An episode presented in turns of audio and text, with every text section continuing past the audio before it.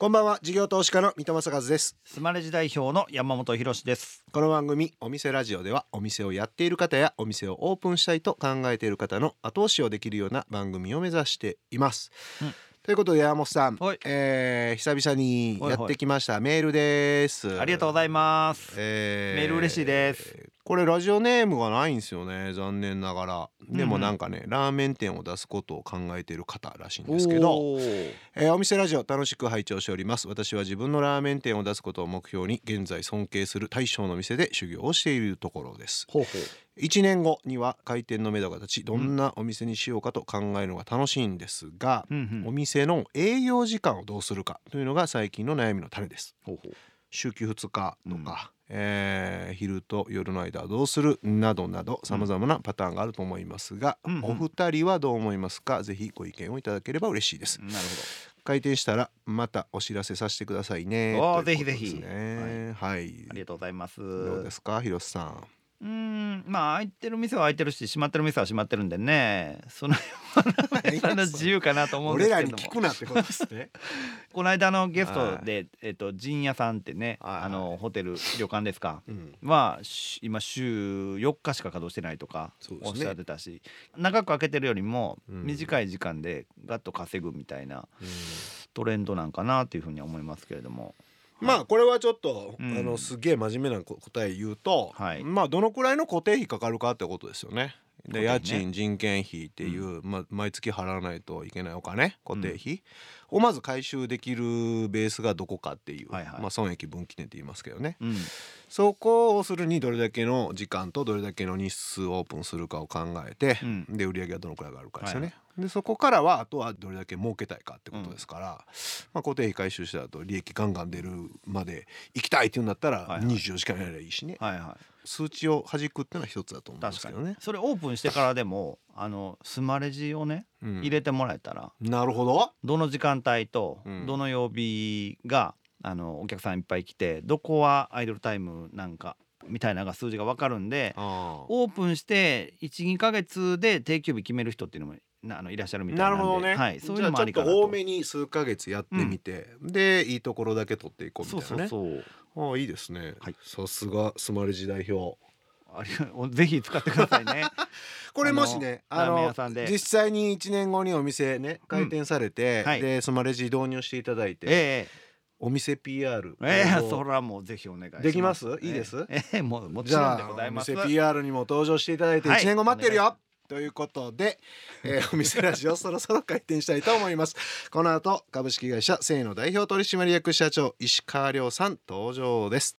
さあお店ラジオオープンです。ゲストは株式会社セイの代表取締役社長石川亮さんです。今週もよろしくお願いします、はい、えっと先週はですねワンキッシュの始まりとあと一部 FR2 の話もお伺いしたんですけど、はい。結構エッジの効いた、はい。うーん社会風刺みたいな皮肉みたいなのも結構はい。取り入れられた T シャツとかっていうイメージですけど、はい、その中で一つスモーキングキルズっはい、ていうのも、うん。あのメッセージ T シャツにドーンって書いてるんですよね、はいスモーキングキルズっていうね。ことですよね。はい、これどういう意味だったんですか？どういうこれはですねうん。そのまあもともと何かまあブランドを売り出すときに何かその象徴的なうん。デザインがあった方がまあ跳ねやすいんですよね。あのブランドといえばこのプリントみたいなものがうん。を生み出せた方が認知を広げていく上ではすごくうん。まあ重要なアイコニックな商品があった方がいいんで、うん。それを考えた時に、まあ、世界中の人がなるべく知ってるものを出していった方が、まあ、早いじゃないですか。うんでなんかないかなって思ってた時に海外こう行くと必ずこうタバコにうんスモーキンキルズっていうあの表記がされてるじゃないですか。はいあでこれそのままボックスロゴにしたら面白いなみたいな。スモーキンキルズの T シャツを着ながらタバコ吸った写真をあげるんじゃないかなと。はいはいはい。そのギャップがみんなあ面白いんじゃないかなっていうのがあって、はまあ、出してみたら、まあ、まんまとそうなったっていう。い。なるほどな、はい、でそこから私が見たのはイはい。ンフルエンサーキルズだったんですよ、はいはいであれは何だったんですか、あれはその当時そのインスタグラムがこうわーって広日本で広がっていた時にうん。そうインフルエンサーマーケティングみたいな言葉がすごく出てき氾濫してきてこれがインフルエンサーですって言ってうん。その子たちに宣伝してもらうってことはそれはお金を払っ対価を払って宣伝してもらってるわけじゃないですか。うん。FR2 って一切お金を払って誰かに来てもらったりとかないんですよ。はい、本当に面白いことやり続けてたら世界中のセレブが来始めてうん。勝手に広がっていったんですね。だからやっぱそれがその本来のマーケティングだと思ってるんでそれを皮肉ったんです。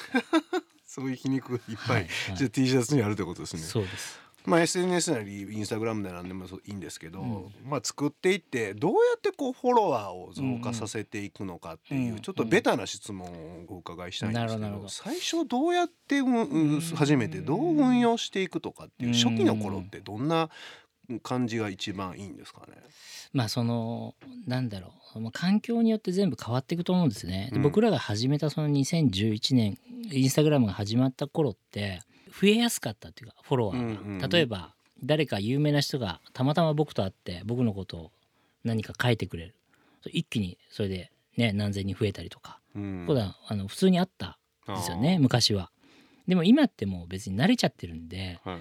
増えないんですよそんなフォロワーって。うんうんだから、まあ、今の仕方でいくとそのフォロワーを増やすことを、まあ、優先しない方がいいですね。おうーん、だ本当に面白いことをやって、まあ、一人ずつ自分のファンを作っていくことの方がうん。多分影響力あると思います。うん。数より質量はい、質っていい。やもう全。然多分もうそういううん。あのステージになってるっていうか100万人いる人より、まあ、うん。5,000人本当のファンいる人の方が多分売り上げ取れたりとか。うん。はい。多分そういう時代になってると思いますね。今でも石川さんが注目してる次なる発信方法っていうのが流れで言うとはい。なんかこういう感じとかってあったりするんですか？今僕らがやってるのは変えないってことですね。うーん。はい、わざと。うーん。知ってはいるけど変えない仕組みにしておく。そうですね。今そのえっ、と去年から FR2 ゴルフっていう FR2 の中でゴルフのラインをうん。作ってそれはまあたまたま僕はゴルフを始めたんでは自分で着るために作ったんですね。FR2 ゴルフを。いうん。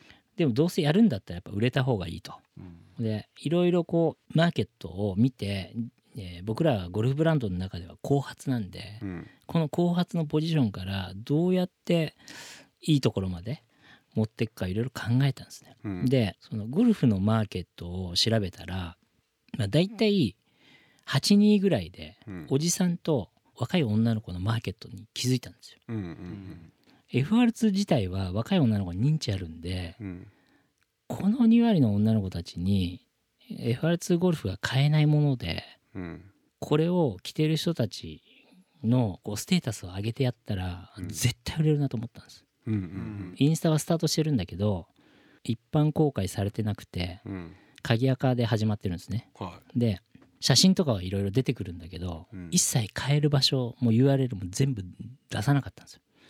じゃあ物はできてて。物はできてて写真は上がるし着てる女の子とかの写真も上がってくるんだけど可愛いしなんだこれってなっていなってるけどどこで変えるかも一切出さなかったんですよ。えー30人の VIP にだけいろんな社長さんにだけパスワードを渡してはこのパスワード持ってる人たち買えないんで、あのよかったら来てくださいと。でいろんな社長さんに買ってもらってたんですよでその人たちが女の子たちにプレゼントし始めるんですよ。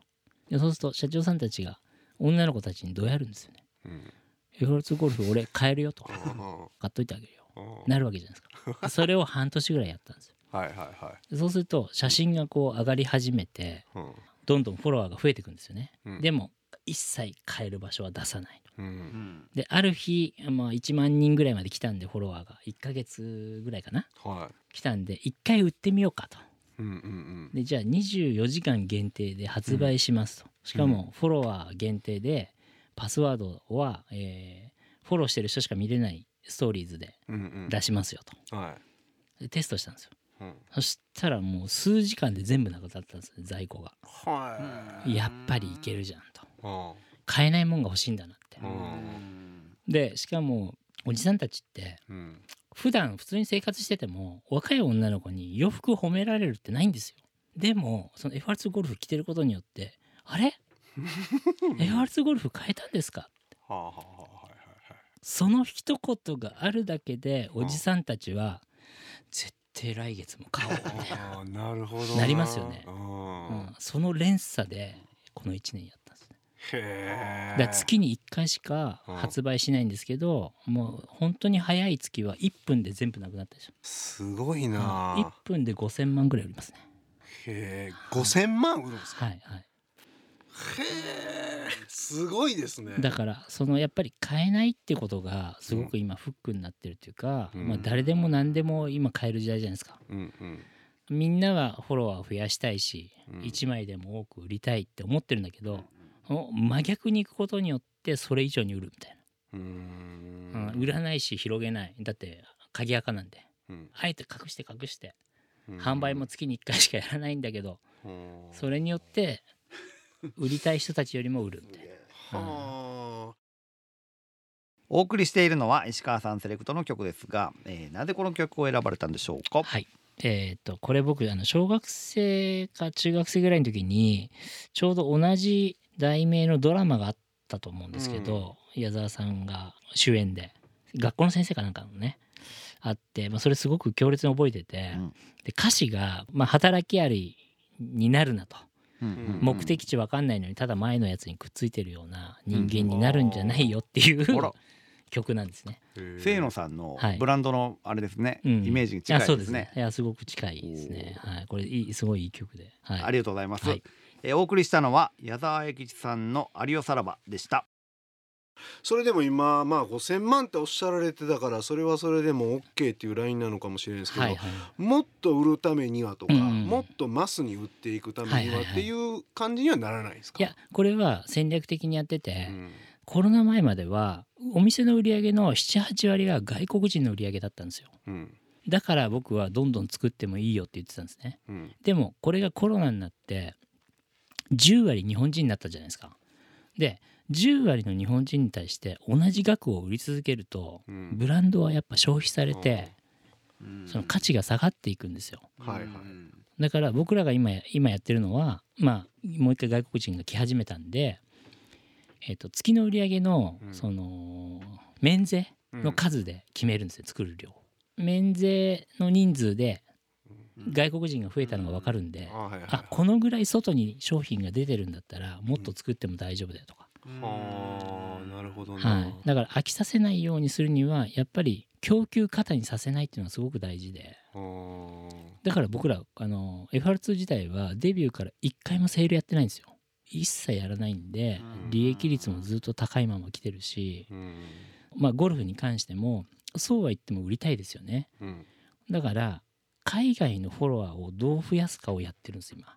うん。そのために、えー、と今年の8月からまたコロナ明けで海外行けるようになったんで毎月海外でゴルフイベントやってるんですよ。そういうのなんですか。日本のその VIP みたいなイメージで展開したのと似たような感じで向こうの王族みたいな人を呼ぶんそうですそう各国の有名な人たちを呼んでへー。で彼らが宣伝するじゃないですか今度。はい。地元で。うん。そうするとこのブランドなんだみたいな。へ海外のフォロワーめっちゃ増えてるんですよ。ー。それってはい一番最初その海外のはいセレブリティなのかわかんないですけど、はい。はい。はい。人たちを口説くのはどうやってこう始まっていったんですか、いやだから口説いてないんですよ。全部オートマチックで言っててはその例えば FR2 もある日の朝中国人がい、うん。店に押し寄せて一瞬で店の在庫なくなった日があるんですね。はい、で何が起きたのと。うん。そしたらファン・ビンビンっていう女優さん知ってますか？中国人、はいはいはい。彼女が空港のパパラッチかなんかで FR2 来てて。で僕らは知らなかったんだけどはそれがブワーってバズったんですよ。でそれで中国人が来るようになったりとか、え、うん、えー今でいうブラックピンクのジェニーちゃんが勝手に FR2 来てたりとかそれ勝手に来てるんですか？そうです僕らはもう本当に一切配らないんで。そのさっき言ったインフルエンサーマーケティングみたいな一切やらないんで。それがポリシーで来てるんでずっと。僕は嫌いだから。広告的にやってもらったのと僕らみたいに本当に好きで来てくれてて、プライベートで来ていたものが出るのとって全然影響力違うんですよ。うん。お客さんに対して。やっぱ見てる人も分かるんで。そうですよね。これは PR で来てるのか本当に好きで来てるのかで雪だるま式にフォロワーも増え拡散されてこうガーってアジアを中心にってことですよね。あとちょっとなんか細かな話ちょっとお伺いしたいんですけど、はいはい。今みたいにまあすごくこうバズらせるようなものをバーンってプロダクトとして出すじゃないですか。はいはいどうやって発注かけて、はい。どのくらいの量、はい。はい。在庫余らないようにも含めて、どうやって計算していきながら損出さないようにとかもしくはあの売上機械損失を出さないように、はい。その辺の計算ってどうされてるんですか、それはもともとうん。まあもう本当にやってみなきゃわからないんで最初はじゃあ50枚しか作らない時もあったんですね、あうーん、でも50枚が一瞬で売れると。あじゃあ次100枚にしてみようよと。うん。で次200枚にしよう。ん。うみたいなそのデータのあの蓄積で大体あの算出してます。うん。じゃあやっぱり少し最初はスモールにだいぶスタートしていきながら、そうです。その時にああこんだけバズってんのに在庫うん。全然間に合わへんなとか、うん。リードタイムのところとかも含めてそれはどういう対応されてるんですか、まあ僕らもうん。基本的にプリントビジネスなんて、はい。そのそこがやっぱ普通のアパレルと違ってめちゃくちゃ短くできるじゃないですか。うーん。うん、だしそのまあなんですか戦略的に FR2 ってまたこんなおもろいことやったっていうのを続けてるんでうんその製品がなくてもあの画像のデータだけでみんなオーダーしてくれるんですよね。なるほどね。らそれはやっぱなかなか普通の洋服屋さん真似できないと思います。ね。あうん、やっぱり積み重ねがあって、まあ、信頼っていうかう、ん。うん、通常はみんなやっぱ製品作ってそれ写真撮って出すじゃないですか。もう物がなくても。はい、物がなくても大体。信頼で買ってくれる、はい、そうですね。だうん。それを生かしてチャリとかもやってて、うんあのシドニーで山火事があってコアラがたくさん死んだとか、ありましたね。あとかも、えー、とその日の夜にうん。チャリティーの T シャツを出してそれも、えー、と1日しかオーダー取らなかったんですけどそれだけ多分1200万ぐらい集まってうん。それすぐそのまま寄付したりとかそれって無形なんだけどもう信頼があるんでうん。できることじゃないですか。うん。その辺の生態系が全部出来上がってるみたいな感じですよね。ね。だからそれはすごく。な次のブランドとか、はいはいはい。次のまたコンセプトとかってうん。なんかイメージされてるんですか？それともまたうん。もうここを世界に拡大っていう感じなんですか、そうですね。本当はその、えー、と2020年からもう一気に世界展開の予定だったんで、うん。だコロナで一回そこ止まっちゃったんで3年ぐらい、うん。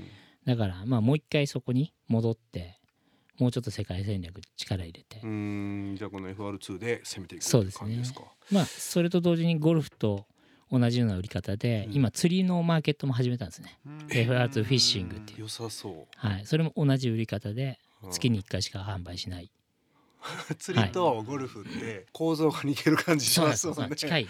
次は釣りって感じなんですね。釣りと、えー、e スポーツと、e スポーツもはいあそうですか？とダンスも始まりますね。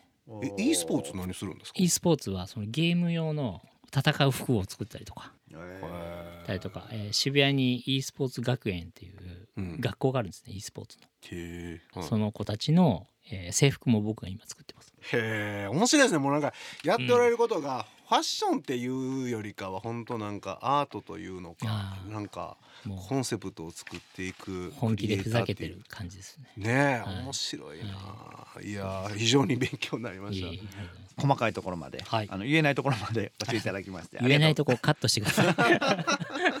ありがとうございました。あの最後にはい。いつもこの番組を、おはい。最後一つの質問で締めくくっておりまして、はい。ねそれを聞かせてもらいたいと思います、はい。えー石川さんにとってお店とは？まあ僕らはブランドなんでやっぱりそのブランドの世界観をえー感じてもらう場所ですかね。うん。うん。まあ、お客さんにとってはそこが入り口っていうかやっぱりそのなんですか外国人に売りたいんで実店舗がないと引っかかんないんですよ。いくらそのネットの中で日本ブランドが頑張っててもそのその D2C が海外に向いてなかったら引っかからないですよね。うん、で僕らはやっぱり原宿を選んだっていうのははい。外国人が買い物に来る場所だったからですね。あうん、ーやっぱりそこで看板を見てうさぎのマネキンを見てこのマークを見てなんだこのブランドと。そこからインスタに来る人もたくさんいただろうしうんうんうん。空間がないとその表現できないじゃないですか、はうん、その世界観を伝えるには空間が必要なんですよ。あデジタルだけじゃやっぱちょっとしんどい難ですね。しいと思います。うーん。だから行ったそこでの体験経験も含めてのうん。ブランドっていう感じになっていくってことですね。だから空間がなかったら勝負できない、うーうん。んなるほどな。うん。まさにお店ラジオのお店っていうことが、うん。なんかいい言葉としてね、はいはい。響きますね。うん。えああと最後いいですか？一個ー、はい。フランク・ミューラーとは FR2 の時計がはい。全世界発売されてます。い。えー、すげえな、マジですか？はい。まあ、彼らはやっぱりアジアのマーケットを狙ってるんで、うん。そのアジアで刺さるブランドを多分リサーチいろいろして結局 FR2 がいいんじゃないかってことになってオファーが来たんですね。へえ。多分日本のブランドとしては僕らが初めてだと思うんでフランク・ミューラーと。適当に僕が思いついて、うん。わーってイラストを描いたやつがまあ本当に自分たちを信じてうん。貫くとこうなるんだっていう、ますごいな、あ、証明ができてよかったなみたいな。でしかもそれがうさぎ年に結実するっていう。ね。まあまあここからさらに展開でしょうけどね、いはいはいはい。やすごいお話でした。ね ぜひ皆さんもダブルネーム買っていただければと思います。はい、えー、ありがとうございました、えー、ゲストは株式会社せーのの代表取締役社長石川亮さんでした。ありがとうございました。ありがとうございました。事業投資家の三戸正和とスマレジ代表の山本博史でお送りしてきました。お店ラジオそろそろ閉店のお時間です。はい、はい。来ました、えーこの番組ではお店の方からの PR メッセージが留守番電話という形で届きます。それでは聞いてみましょう。もしもし、1月10日、東京丸ビルにリニューアルオープンしたヒルコスです。プロ向け化粧品メーカーでしたが、ライフスタイル総合ブランドとしてオープンしました。月替わりで特集をしています。1月は、ずれない、蒸れない、匂わない、匂いが30秒で消えるスキンケアとしての機能性靴下特集です。水戸さん、山本さん、匂いは大切ですよ。奥さんや娘さん、恋人に嫌われないように、機能性靴下はいかがですか？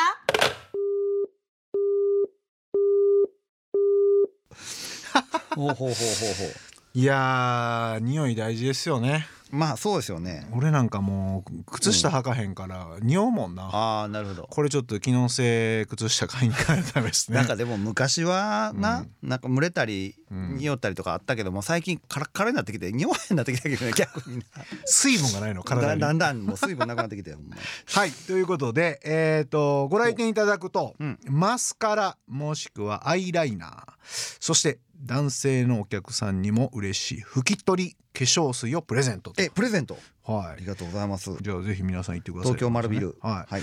今日の留守番電話のメッセージはスマレジを使っているお店ヒルコス丸ビル店さんからでした。はい。じゃあ山本さん、えーはい。2週にわたりまして石川さんのお話を伺ったんですけれどもい広しのコーナはい。ーどうですか、ありがとうございま総括ください、ゴルフの展開をされてる中でその、うん。まあ男性と女性っていう客層をちゃんと見てうん。まあ女の子がええなって言ってくれるような服っていう、うん。そういうところまで見て取り組みやられてるっていうあすごいなと思って僕ね白い T シャツをこの FR2 の白い T シャツを着てたんですよ。ならある女の子から「うん。あれ？FR2 着てんの?」みたいな。そう「ヒロシおしゃれやな」みたいな「おおそうやで」とかって言ってから、まんまとやられてもうてるやん その T シャツごっつい大事に着てますからね。やっぱりそういうの大事なんでしょうね。おっさん心をしっかりとくすぐっていく感じね。がね。ブランド作るってそういうことですもんね、そう。なんかそういう誰かの、えー気持ちをくすぐっていくっていうね。熱狂が生まれてるなというのはすごい実感しましたけどね。